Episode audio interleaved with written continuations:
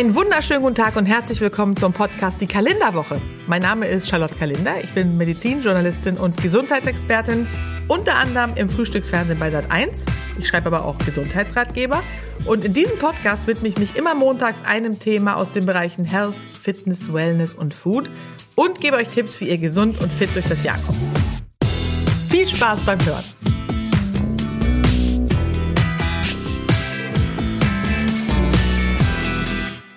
Es ist unser größtes Organ und kaum ein anderes und gibt so viele Redewendungen wie dieses, ja. Wir fahren zum Beispiel aus der Haut, etwas geht uns unter die Haut, wir erleben was hautnah, um nur einige davon zu nennen. Und das ist nicht ohne Grund so. Die Haut ist nämlich nicht nur unser größtes, sondern auch eins der wichtigsten Organe, die wir haben.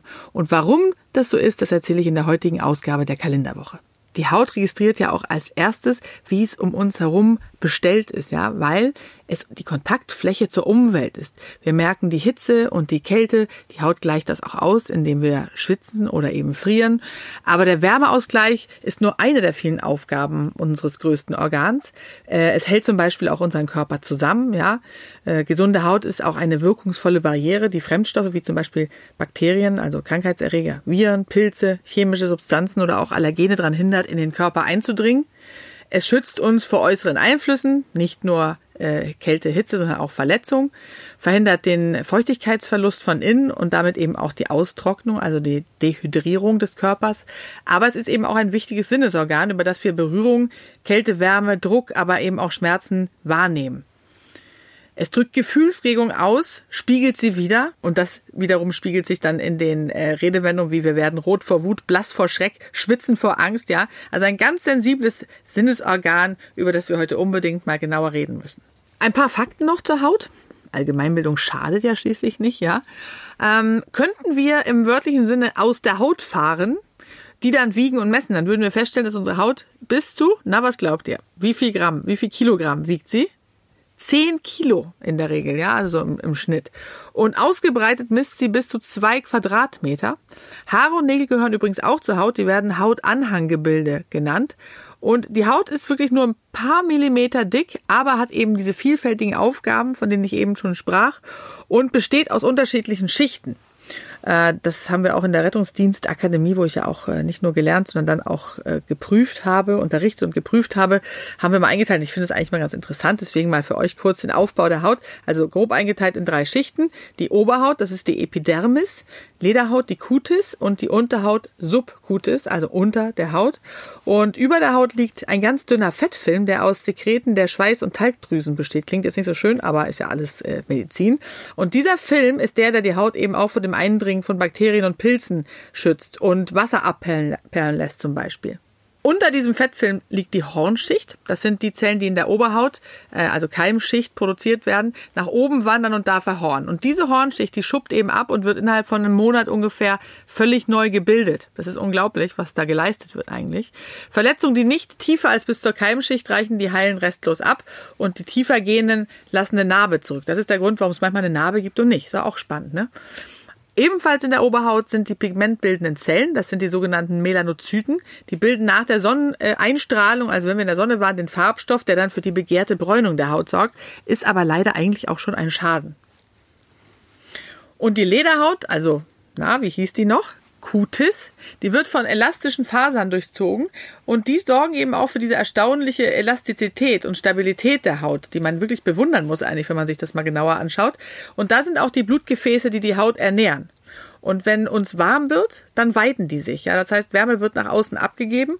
Und wenn man friert oder wenn wir frieren, dann ziehen sich die Gefäße zusammen. Dann wird die Wärme im Körper zurückgehalten. Das ist alles sehr praktisch angelegt natürlich, um uns am Leben zu erhalten. In der Lederhaut sind auch die Nervenendigungen oder die Enden und die Rezeptoren angesiedelt und die leiten dann so Reize weiter wie Schmerz, Kälte, Wärme und Druck äh, direkt ans Gehirn und somit ist das Ganze ein Kreislauf. Und die Lederhaut ist übrigens dicker als die Oberhaut und die Unterhaut, wiederum die Subcutis, die besteht hauptsächlich aus dem Fettgewebe, das so vielen von uns immer Sorgen bereitet, was wir nicht so gerne haben. Dient aber als Wärmepolster als Nahrungsdepot und auch als Puffer gegen Stöße, damit wir dann nicht so schnell verletzt werden. Da gehen dann Fasern davon aus, die die Haut mit den Knochen, Sehnen und der Muskulatur verbindet. Und außerdem befinden sich hier auch die Schweißdrüsen, die natürlich wichtig sind.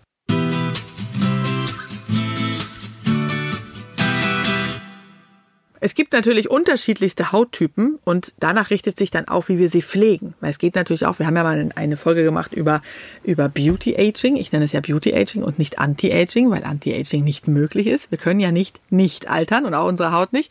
Aber wir können es natürlich verlangsamen und das geht auch bei der Haut. Wir alle wünschen uns natürlich eine sogenannte Pfirsichhaut, ja, glatt und faltenlos und das möglichst lange. Und tatsächlich ist neben der Genetik, kann man auch einiges tun. Das heißt, wer seine Haut richtig schützt und versorgt, der kann viel dazu beitragen, dass es möglichst lange glatt bleibt.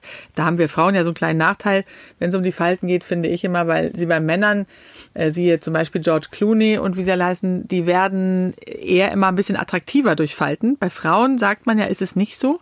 Ich finde, natürlich sollte man auf jeden Fall äh, zu seinem Alter stehen und auch akzeptieren, dass es so ist, dass die Haut eben altert. Aber natürlich kann man auch ein bisschen was machen. Äh, das finde ich absolut legitim. Und wenn wir jetzt uns mal die verschiedenen Hauttypen angucken, gibt es eben von normaler bis über Mischhaut, fettige Haut, empfindliche und trockene Haut. Das steht ja auch dann immer auf diesen Cremes drauf, äh, für trockene Haut oder für fettige Haut. Da haben wir auch schon mal, fällt mir gerade ein, ein versteckte Kamera ähm, äh, Beitrag darüber gemacht, damals noch für MTV. Da haben wir im Supermarkt angerufen und gesagt, ja, ich habe eine Creme gekauft, die muss ich zurückgeben. Ähm, ich wollte nämlich eine gegenfettige Haut. Jetzt steht da aber drauf, die ist für fettige Haut und das wollte ich ja gerade nicht. Okay, also damals fanden wir es wahnsinnig witzig. Es war so ein bisschen Studio Braunartig, war sehr lustig. Und auf jeden Fall ist es so, dass egal welcher Hauttyp wir sind, für alle gilt, sie brauchen Feuchtigkeit. Das ist immer so, ja. Der Grund ist, dass es natürlich die Umwelteinflüsse wie die trockene Heizungsluft, in der wir uns vor allem im Winter natürlich befinden, Feinstaub und Sonnenbäder, äh, wenn wir in die Sonne gehen, der Stress, dem sie ausgesetzt ist und andere Faktoren, die entziehen der Haut häufig mehr Feuchtigkeit, als sie selbst nachproduzieren kann. Und auch die tägliche Reinigung, die wir natürlich alle machen, mit speziellen Produkten wie Gels und Lotionen oder äh, bei trockener Haut mit milder Reinigungsmilch und Gesichtswasser, das gehört theoretisch zum sogenannten Einmaleins der Hautpflege, wie man sagt. Und da kann man grundsätzlich sagen, dass es bei fettiger Haut, die eher zu Pickeln und Mitessern neigt, gerade so in den Teenie-Jahren, aber auch später haben das viele, eher antibakterielle, ölfreie Produkte verwenden. Also immer auf die Inhaltsstoffe gucken, ob da Öl mit dabei ist. Trockene Haut braucht eher eine reichhaltigere Creme, klar, damit sie nicht so spannt und juckt. Und da haben sich äh, bewährt eben Produkte mit Nachtkerzenöl oder Linolsäure. Da könnte man drauf schauen, dass das draufsteht auf der Verpackung. Empfindliche Haut haben wir natürlich auch viele Menschen, die das haben. Die vertragen in der Regel manche Zusatzstoffe nicht so gut, wie zum Beispiel Duft- und Konservierungsstoffe. Deswegen darauf achten, dass da nichts dabei ist. Da steht häufig drauf, keine Konservierungsstoffe enthalten. Geeignete Cremes enthalten zum Beispiel Thermalwasser oder Mandel- oder Pflaumenkernöl. Das sind so Inhaltsstoffe, die dann draufstehen. Und obwohl natürlich alle Hauttypen unterschiedlich zu behandeln sind, habe ich einen Beauty-Tipp für alle Hauttypen. Und das ist die berühmte Kartoffelmaske mit Peeling-Effekt. Dafür brauchen wir gar nicht so viel. Feingeriebene rohe Bio-Kartoffeln, am besten ohne Schale, also schälen. Dann ein Esslöffel Tee oder Kräuter nach Wahl für den Peeling-Effekt und einen Hauch Olivenöl. Nicht so viel natürlich, damit es nicht fettig wird für die äh, eher fettigere Haut, für die fettigeren Hauttypen. Die Menge ein bisschen selbst abschätzen, das kann man jetzt nicht so ganz genau sagen. Aber je nachdem, wie viel ihr benötigt, das kommt ja ein bisschen darauf an, also es geht ja ums Gesicht und Dekolleté, also man braucht schon ein bisschen was, äh, die Zutaten zusammenmischen und dann das Olivenöl am besten nach und nach dazugeben, damit äh, die Maske quasi nicht sofort komplett ölig vom Gesicht läuft. Die Zutaten alle zusammenmischen, äh, auftragen und dann eine Viertelstunde einwirken lassen, während ihr euch irgendwo ruhig hinlegt. Dann nochmal die Maske mit den Fingerspitzen einmassieren in die Haut und dadurch kommt dann eben auch dieser Peeling-Effekt. Wirklich ganz toll. Welchen Tee oder welche Kräuterauswahl ihr wählt, das ist euch überlassen. Die sind eigentlich ähm, alle gut. Hauptsache, wir nehmen Kräuter. Ein paar Beispiele für Kräuter wären Fenchel, sehr gut für trockene Haut und auch gegen erste Faltenbildung, weil es einen glättenden Effekt hat. Petersilie beruhigt fettige und entzündete Haut zum Beispiel, ist quasi ein Vitamin E-Boost. Und Petersilie ist sowieso ein sehr unterschätztes Lebensmittel, äh, wandert ja immer gerne vom Schnitzel wieder zurück in die Küche, weil es nur als Deko gesehen wird, ist aber toll, weil es äh, für frischen Atem äh, sorgt und eben, wie gesagt, auch äh, wenn es um die Haut geht, eben fettige und entzündete Haut beruhigt. Pfefferminze ist sehr erfrischend, kühlend und hautreinigend. Und mein absoluter Geheimtipp ist der grüner Tee, weil das straffend und belebend wirkt und auch entzündungshemmend tatsächlich. Toll auch ist äh, aufgekochter grüner Tee äh, anstelle von handelsüblichem Gesichtswasser, natürlich abgekühlt und dann in Wattepad eingetunkt aufs Gesicht auftragen. Ist ganz fantastisch. Aber zurück zu den Kartoffeln. Ne, ihr erinnert euch, die Kartoffelmaske. Warum eigentlich Kartoffeln für die Haut? Also, Kartoffeln sind sehr reich an Vitamin C, spenden äh, Feuchtigkeit für die Haut. Und die Kartoffelmasken helfen tatsächlich gegen Unreinheiten und beugen Falten vor. Beziehungsweise die, die schon da sind, können auch vermindert werden dadurch und bringen auch noch, last but not least, die Gesichtshaut zum Strahlen. Ich habe noch einen kleinen Tipp für Faule, wie ich es ja eigentlich auch bin manchmal. Die Kartoffel aufschneiden und dann einfach damit übers Gesicht fahren, ja, punktuell auch auf Unreinheiten anwenden. Wenn man das regelmäßig wiederholt äh, oder zum Beispiel auf die Augenpartie anstatt Gurkenscheibe die Kartoffelscheibe auflegt, äh, dann hat das einen, einen richtig guten Effekt. Probiert es unbedingt mal aus.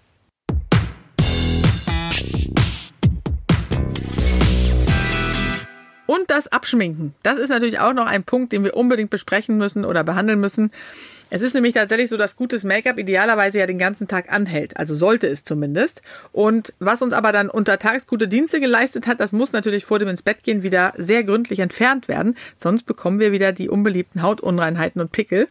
Und eine gut gereinigte Haut hat wirklich die Chance, sich über Nacht komplett zu regenerieren. Da muss ich mir natürlich auch ein bisschen an die eigene Nase fassen. Ich mache das auch manchmal nicht, wenn ich zu müde bin.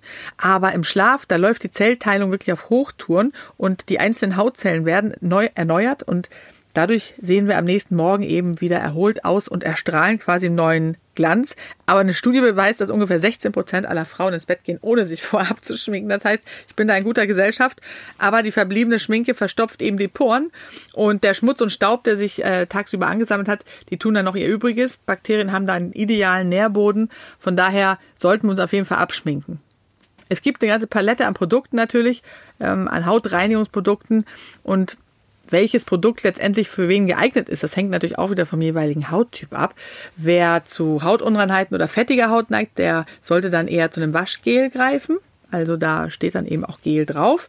Und trockene oder sensible Haut, die bekommt auch wieder eigentlich das Beste oder der wird man am ehesten gerecht, wenn man äh, Reinigungsmilch verwendet. Wenn wir ganz dick aufgetragenes Make-up haben, wie zum Beispiel Theaterschauspieler, dann kann man natürlich auch Reinigungsöl verwenden. Das ist äh, aufgrund der Zusammensetzung mit dem Öl vor allem für trockene Hauttypen geeignet. Äh, für fettige Haut eher nicht, weil es dann einfach noch mehr Unreinheiten gibt. Und es gibt aber noch eine Universallösung zum Abschminken und das ist das Mizellenwasser. Das kann wirklich für alle Hauttypen verwendet werden und entfernt Make-up und Schmutzpartikel in einem einzigen Schritt. Duschen und Baden. Das betrifft natürlich auch die Haut, ja. Und da gibt's ja so unterschiedlichste Meinungen. Ist es nun gut, jeden Tag zu duschen? Ist es nicht so gut?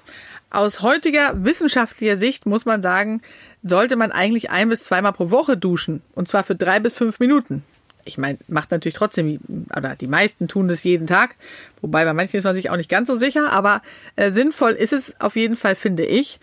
Man kann natürlich auch, und das sagen dann eben äh, auch die Befürworter des weniger Duschens, dass man eben sich an den anderen Tagen mit einem Waschlappen reinigt, äh, an den Zonen, wo sich viele Bakterien ähm, vermehren oder wo sich die Bakterien vermehren und es dementsprechend äh, auch zu Körpergerüchen kommen kann.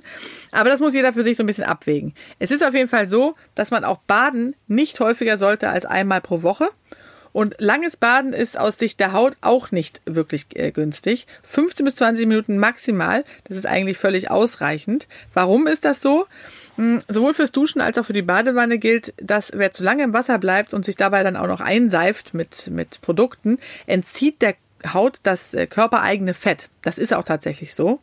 Aber außerdem werden der Säureschutzmantel und die Hautflora angegriffen und wirklich in Mitleidenschaft gezogen. Also die, die beste natürliche Barriere gegen Bakterien oder schädliche Umweltstoffe ist ja nun mal dieser Säureschutzmantel und die Hautflora und dementsprechend dürfen wir den natürlich nicht kaputt machen.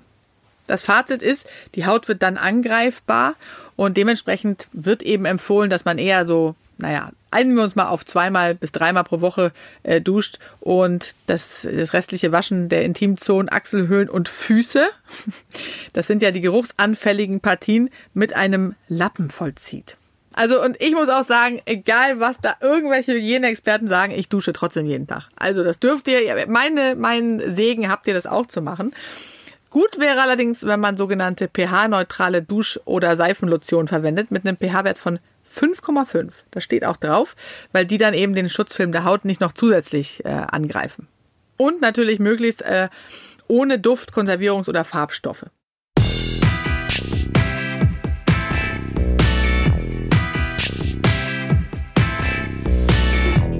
Der Sommer ist auch quasi da, deswegen müssen wir natürlich die Haut auch dafür vorbereiten, ist klar. Und wer seine Haut gut schützen und vorbereiten möchte, der sollte ungefähr so zwei bis drei Wochen vor dem ersten Sonnenbad anfangen. Ich weiß, man ist nicht immer so strukturiert, aber kann man sich ja mal vornehmen. Und was kann man alles tun? Antioxidantien ist natürlich mal wieder das Stichwort. Die schützen die Haut von innen. Zum Beispiel sorgen sie für ein natürliches Gleichgewicht im Körper und stärken den natürlichen Schutzmantel der Haut. Das können wir also äh, machen, indem wir Melonen, Erdbeeren, Zitrusfrüchte, Kiwis, Möhren, Paprika, Tomaten, Spinat, alles, was in diese Kiste gehört, äh, zu uns nehmen. Dann ein Peeling vor dem Sonnenbad ist auch toll.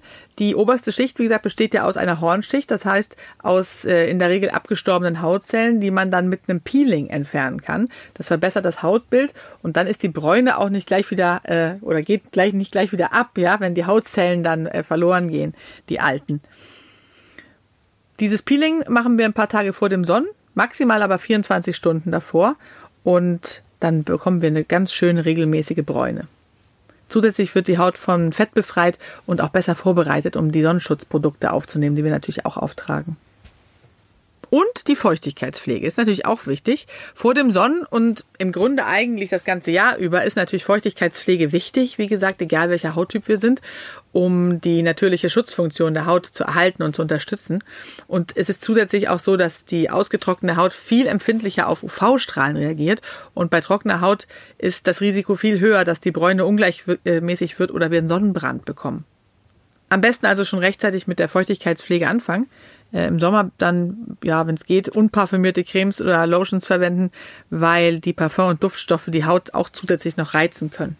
Ja, und dann natürlich gut eincremen, ja. Also äh, die Antioxidantien, ob jetzt in Form von Nahrungsmittel oder Sonnenkapseln, die schützen nicht alleine vor UV-Strahlen Sonnenbrand, das wissen wir. Also gutes Eincremen ist also wichtig. Das ist das A und O es sollte auf jeden Fall, das Mittel sollte die UVA und UVB-Strahlen abfangen und dabei auch dem jeweiligen Hauttypen entsprechend, also den richtigen Lichtschutzfaktor zu verwenden.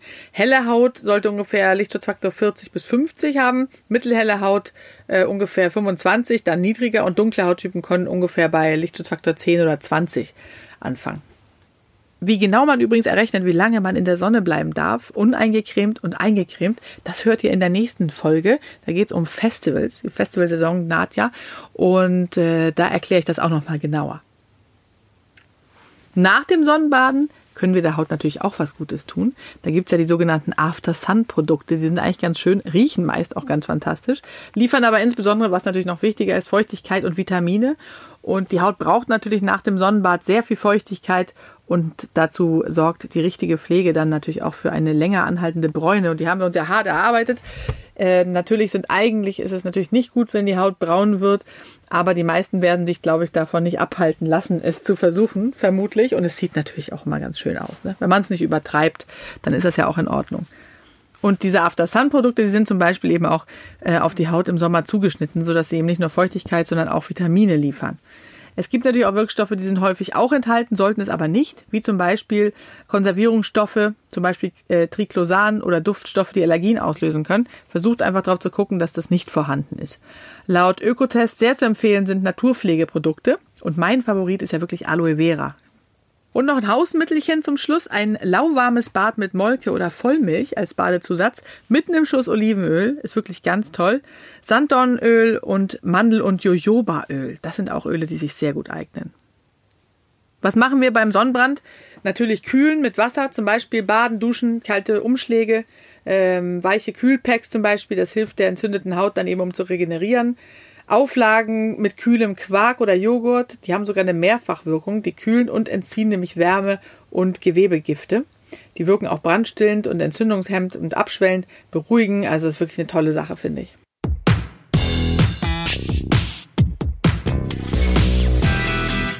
Aber natürlich gibt es noch andere Dinge als die Sonne, die der Haut schaden. Und es gibt einfach manche persönliche Gewohnheiten, die sind Gift für die Haut, ja. Die machen Pickel oder einen fahlen Teint und von daher sollten wir die vermeiden. Besonders schlecht ist wirklich das Rauchen. Das sieht man ja auch an Rauchern, dass die eben häufig eine sehr äh, blasse, manchmal sogar bläuliche Haut äh, haben. Und das ist einfach Zellgift, Nikotin. Das lässt die Haut schneller altern und ver verursacht einfach ein schlechtes Hautbild. Da kommt man leider nicht drum rum. Also wenn man eine schöne Haut haben möchte, ist Rauchen einfach tatsächlich nicht erlaubt. 40 Prozent aller Raucher leiden auch noch an Akne. Ja, unter den Nichtrauchern sind es nur äh, ein bisschen über 20 Prozent. Dann ist natürlich auch schädlich Fastfood, Schokolade, Alkohol, wissen wir ja. Das führt einfach zu frühzeitigen Falten und Hautflecken. Die Hautflecken natürlich auch insbesondere auf das äh, Konto von ausgedehnten Sonnenbädern. Das sind diese wie so Altersflecken nennt man sie auch. Und das Schlimmste eigentlich zum Schluss, Schlafmangel, äh, aber auch ständige innere Anspannung äh, in Form von oder durch Stress verursacht, zeigen definitiv deutliche Spuren auf der Haut. Das ist tatsächlich erschreckend, wenn man mal, äh, kennen wir glaube ich alle, mal weniger geschlafen haben, vielleicht sogar nur vier, fünf Stunden, dass man am nächsten Tag wirklich, und das spiegelt einem die Gesellschaft dann ja auch gleich wieder, indem sie sagt, wie siehst du denn aus heute? Also bei mir ist es auf jeden Fall so. Äh, dann ist es einfach für die Haut total schlecht, weil sie im Schlaf ja regeneriert, wie wir wissen. Und dementsprechend sollten wir wirklich versuchen, so oft wie möglich wenigstens auf die sieben bis acht Stunden Schlaf zu kommen, die eigentlich gut wären, oder Minimum sechs, eher sieben bis acht, äh, weil es auf Dauer einfach wirklich schlecht ist für die Haut. Aber auch richtige Erkrankungen der Haut, also Kontaktallergien oder Neurodermitis, nehmen bei uns in den, gerade in den westlichen Ländern immer mehr zu. Da sind natürlich auch wieder Ur, verschiedene Ursachen wie Stress, äh, unsere Ernährung, die ja auch äh, leider noch nicht so richtig optimal läuft oder auch Umweltfaktoren wie zum Beispiel belastete Luft durch Schadstoffe, das reizt einfach die Haut, ja. Und auch unsere relativ moderne Auffassung von Hygiene und Körperpflege trägt dazu bei, dass immer mehr Menschen und vor allem auch Kinder allergisch auf bestimmte Stoffe reagieren. Und es gibt noch andere, häufigere Hautkrankheiten, wie zum Beispiel Ekzeme oder Schuppenflechte, Akne, Herpesviren, äh, Pilzinfektionen oder auch andere, also bakterielle Infektionen und Hautkrebs, die tatsächlich immer häufiger werden. Wir werden uns äh, in einer weiteren Folge dann auch nochmal den einzelnen Erkrankungen widmen. Aber viele innere Krankheiten rufen eben auch äußerlich eine Reaktion vor. Und die Haut zeigt ja immer an, wenn innen was nicht stimmt. Also zum Beispiel kann man äh, an trockener und juckender Haut Diabetes erkennen oder kann darauf hindeuten, muss natürlich nicht, für alle, die das jetzt äh, vielleicht ab und zu haben. Also trockene und juckende Haut kann man auch so mal haben, aber es kann eben ein Zeichen für Diabetes sein.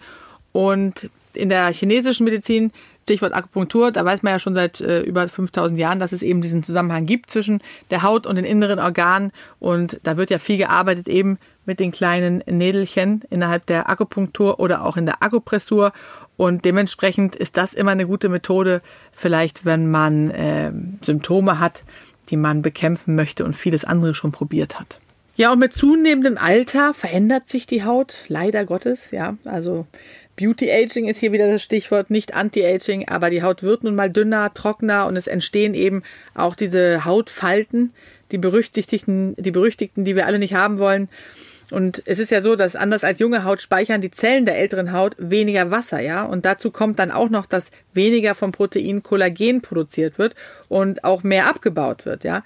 Und dieses Kollagen ist ja ein sogenanntes Gerüsteiweiß, das in der Lederhaut eingebaut oder aufgebaut wird und der Hauptbestandteil der elastischen Fasern ist. Wann es zum sichtbaren Altern der Haut kommt, das ist bei jedem Menschen natürlich unterschiedlich. Äh, das hängt zum einen von den Lebensgewohnheiten des Menschen ab, von den Genen natürlich auch. Äh, die beeinflussen ja die Beschaffenheit der Haut. Und besonders schlimm ist es eben, wenn wir uns zu viel der Sonne ausgesetzt haben, denn UV-Strahlung führt ja zu vorzeitiger Hautalterung und fördert auch die Entstehung von Tumoren. Das ist halt so. Wer aber alles tut, was er kann, nämlich viel Wasser trinkt, sich möglichst gut ernährt, äh, sich viel bewegt, sich wohlfühlt, keinen Stress hat oder nicht so viel Stress hat und insbesondere nicht raucht, der hält seine Haut eben viel länger rosig und jung und straff.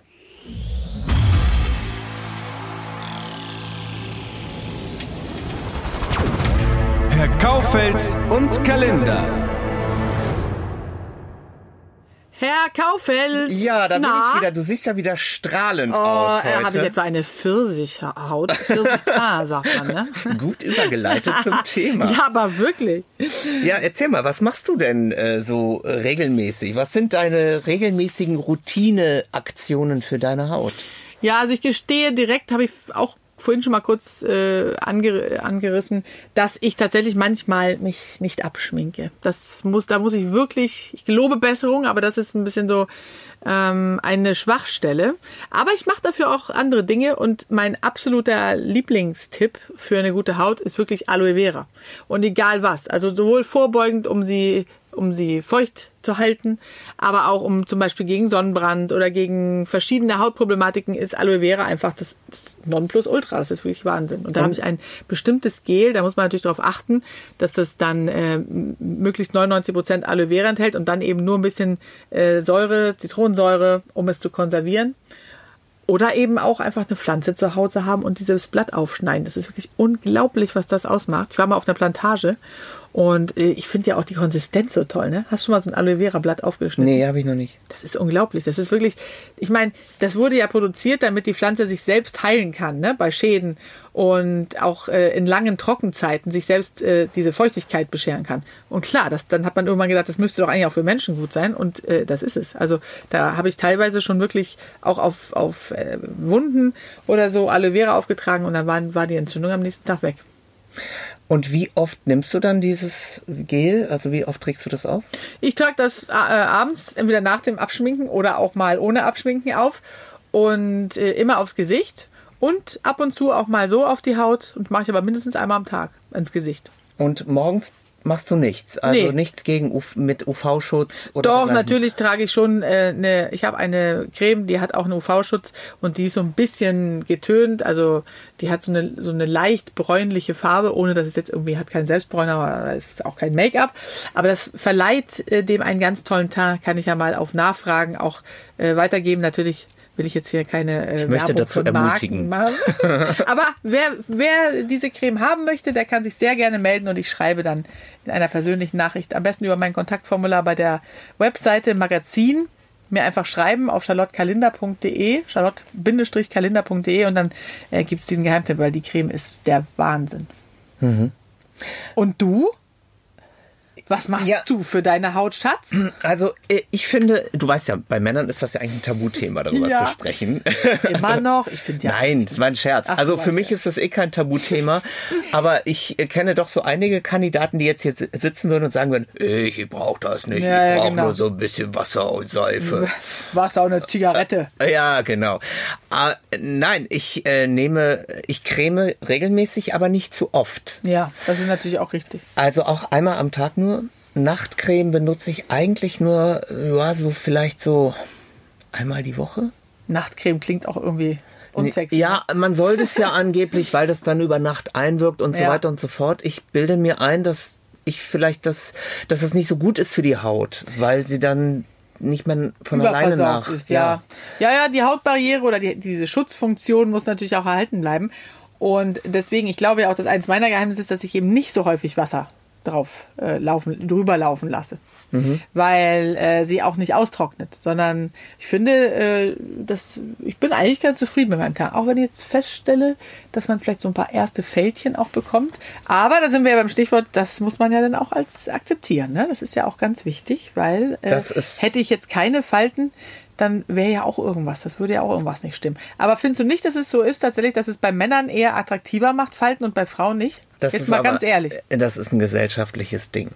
Das hat, das ist gelernt. Meinst du? Ja, natürlich. Das, die Zeit für die Frauen wird auch noch kommen. Ja, aber es ist ja aus evolutionsbiologischer Sicht, jetzt kann man damit vielleicht nicht immer alles rechtfertigen, aber natürlich zeugen Falten eher davon, dass die Frau vielleicht schon zu alt ist, um fruchtbar zu sein. Das könnte wieder daran liegen, ne? An der guten alten Theorie. Wir haben schon öfter der Evolution ein Schnäppchen geschlagen. Also werden wir hoffentlich auch wir im, in der Alterswahrnehmung von Frauen irgendwann dem ein Ja, Schnäppchen ne? schlagen. Lass uns doch darüber irgendwann noch mal eine Podcast-Folge machen. Ja. Über diese ganzen Mythen aus evolutionsbiologischer Sicht. Ob die nun, dann können wir die alle mal aufarbeiten. Das wäre doch was für uns, ne? Ja, genau. Sag mal, aber wie ist das denn überhaupt? Ähm, ein Wundermittel ist ja Zink. Ja, Also es gibt ja Zink. auch Zinksalbe, die wird ja oft verschrieben für Wundheilung. Erzähl mal, was ist denn das, das Wunder an Zink? Also ich schwöre ja persönlich eigentlich nur auf zwei Dinge, nämlich einmal Magnesium und einmal auf Zink. Magnesium müssen wir ja auch nochmal eine Sendung machen, ist nämlich nicht gleich Magnesium. Da kommt es immer auf die richtige Verbindung an. Auch dazu kann ich gerne noch Auskunft geben, wenn jemand da Fragen hat. Magnesium habe ich manchmal auch als Infusion bekommen und ist wirklich, du bist ein neuer Mensch danach. Das ist wirklich ein Hammer. Gerne aber auch jeden Tag nehmen. Und das Einzige daneben, was ich immer nehme, ist Zink. Und zwar ein Präparat, das heißt Cura-Zink. Das wird besonders gut aufgenommen. Und das ist eben tatsächlich eins der Mineralien, die wirklich für die Haut total wichtig ist. Also eigentlich äh, Silizium, Zink und Schwefel.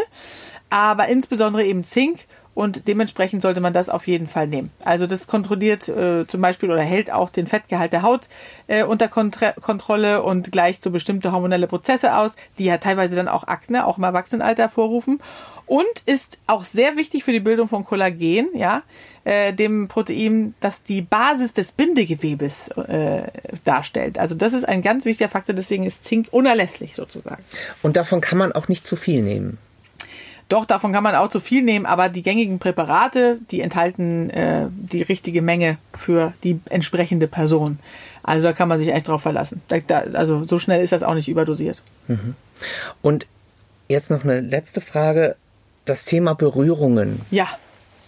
Ist ja auch nicht ganz unwichtig. Nein, nein, das, das, ist sogar sehr, sehr, sehr wichtig. Ja, was hat es damit auf sich? Also es ist ja so, dass Menschen äh, Berührungen zwingend benötigen weil sie sonst sich sozusagen nicht mehr spüren. Ja, sie können sich gar nicht wahrnehmen. Das heißt, oft, oftmals ertappt man sich ja oder man sieht es bei anderen, dass sie da sitzen und so machen. Äh, also das kann man jetzt nicht sehen, weil es ja ein, weil wir einen Podcast machen. Aber dass sie sich so durch die Haare fahren oder so irgendwo anfassen, das ist dann, wenn sie wieder das Gefühl brauchen, dass sie sich spüren können. Das ist, das ist einfach so. Das klingt jetzt ein bisschen abstrakt, ist aber so.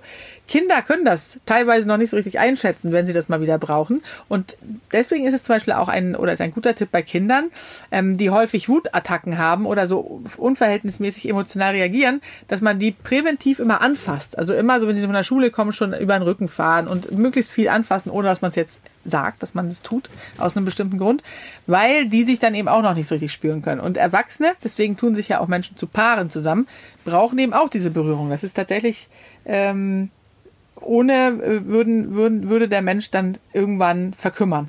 Es gibt auch die Beobachtung, dass Menschen, die lange einsam sind, sich selbst berühren, sich selber streicheln. Ja. Das thematisiert zum Beispiel auch François Truffaut in seinem Fahrenheit-Film. Da gibt es eine Bahnszene, in der sich auch einer selbst streichelt. Ja? Ja. Ah, okay. Ja, ja, das ist nämlich tatsächlich so. Also das ähm, ist ein ganz wichtiger Faktor und deswegen ist die Haut ist natürlich auch so, mh, mm, das ist ja die Kontaktfläche quasi nicht nur zur Umwelt, sondern eben auch zu anderen Menschen und das ist ganz wichtig. Dann wird ja auch dieses äh, Hormon äh, Oxytocin ausgeschüttet bei Berührung und das ist ja eben auch so ein Hormon, was für sehr angenehme Gefühle sorgt. Das heißt, das spielt eine wichtige Rolle. Liebe Charlotte, ich hoffe, dass ich mit dir noch oft in Berührung komme.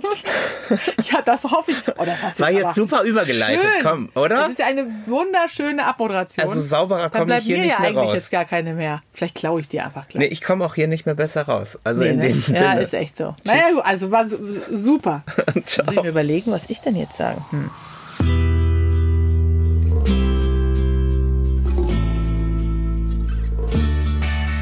Und wenn ihr auch eine Gesundheitsfrage habt, die mir Herr Kaufels in einer der nächsten Folgen stellen soll, dann schreibt mir einfach eine Mail an kalender.argon-verlag.de. Und die Mailadresse und ganz viele andere Tipps und Infos findet ihr übrigens in den Show Notes. Ganz wichtig. Wenn euch der Podcast gefällt, dann freue ich mich sehr, wenn ihr mir eine positive Bewertung gebt. Also einfach auf die fünf Sterne klicken oder vielleicht sogar einen kleinen Text schreiben. Da würde ich mich sehr freuen. Die Kalenderwoche und ganz viele andere Podcasts von Argon Lab findet ihr unter podcast www.argon-verlag.de und außerdem gibt es Argon Lab und mich natürlich auch bei Facebook und Instagram.